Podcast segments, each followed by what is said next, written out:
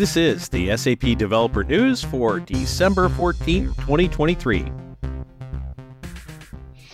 This is a critical security item about a vulnerability for apps running on the SAP Business Technology Platform. The vulnerability is a privilege escalation exploit for all apps using the standard security libraries that make calls to the XS UAA and cloud identity services. A security note has been issued. It has all the details, including prerequisites, a solution, and detailed background information. You should read this note, validate the prerequisites, and implement the solution, and you should do this promptly. The blog post from Jürgen Adolf has all the details, including a link itself to the security note. Hi, everyone, and welcome to the SAP Developer News. If you're an SAP CAP developer, you'll be pleased to know that the CDS Launchpad plugin received some nice updates. The CDS Launchpad plugin allows you to run all your UI5 apps in a single Launchpad when running them together with your SAP CAP app. The plugin now uses the plugin technique that SAP CAP introduced earlier this year so no more need for custom start scripts. The CDS Launchpad plugin uses the CDS plugin UI5 under the hood to connect your UI5 tooling to the SAP CAP server in the first place. Those are some pretty cool tools, and you should definitely try them out. See you. Bye. Did you know that SAP offers a Visual Studio Code extension for remotely connecting to an SAP Business Application Studio workspace? All you have to do is install this extension into your local VS Code. Then you'll get an option for Business Application Studio desktop client. I can connect to SAP BTP and see my dev spaces as well as manage them, like stop and start them. But most importantly, I can connect to them by opening in a new window. I'm now connected to my dev space. I have access to all the folders and content on that dev space. And all the necessary extensions, even the Business Application Studio specific ones, are loaded and kept up to date for me. So, no having to worry about which extensions to install or how to configure them. They're all built into the dev space and available in my environment.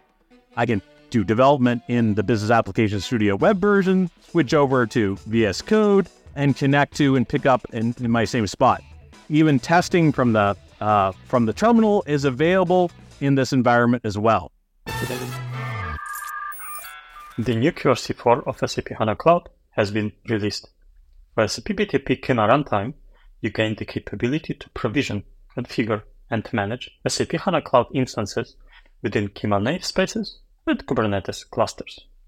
You can dive deeper into the concepts and learn how to provision SAP HANA Cloud instances from Kyma and Kubernetes via Tom's Lee's two-part blog post. As with every release of SAP HANA Cloud, you also receive numerous enhancements and new functionalities to graphical view modeling.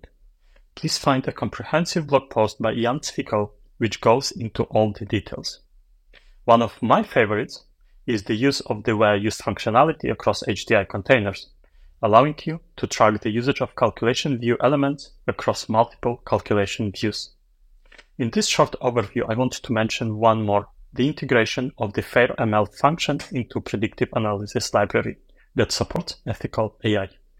Application developers are enabled to tackle biases in sensitive data attributes thanks to that. Please check all the blog posts for a complete and comprehensive overview of QRC4. But before I end, let me bring your attention to one more blog post which in turn discusses a new innovation in SAP HANA Cloud coming next year. At SAP TechEd, our CTO Jürgen Müller announced the introduction of the vector engine into SAP HANA Cloud, something that I demoed during the developer keynote. Shabana Samsudheen explains it in more details in her post. What embeddings are, how SAP HANA Cloud is going to support them, and what practical use cases you might want to consider. Just a quick heads up about a couple of conferences. Last week, ABAPConf took place, the yearly conference, live and virtual and free. about ABAP. The great thing about this conference is that the materials are all made available afterwards. The live stream recordings of the main track and the two session tracks are already available, and the organization team are busy making the individual session material and recordings available too.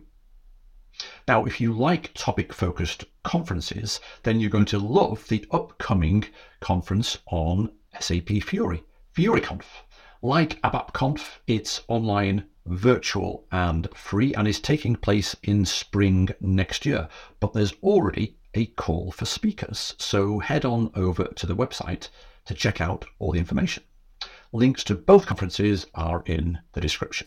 In this week's news segment, we want to talk to you about ABAP 2 UI5. Now, we're big fans here at the SAP Developers YouTube channel of this project. It allows ABAP developers to build SAP UI5 applications completely on the ABAP server side without knowing all that much about JavaScript or UI5 development itself. Um, we've used this project in some of our dev challenges and even this year in the SAP TechEd developer keynote.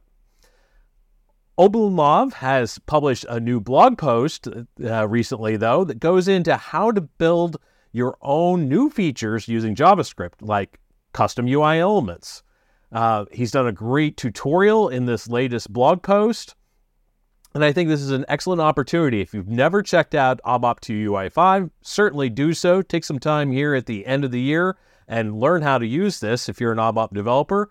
But if you're an experienced UI5 developer or experienced user of ABAP 2 UI5, then definitely check out this blog post to see how to extend the framework with your own custom controls and other extension types. So check that out and have fun learning.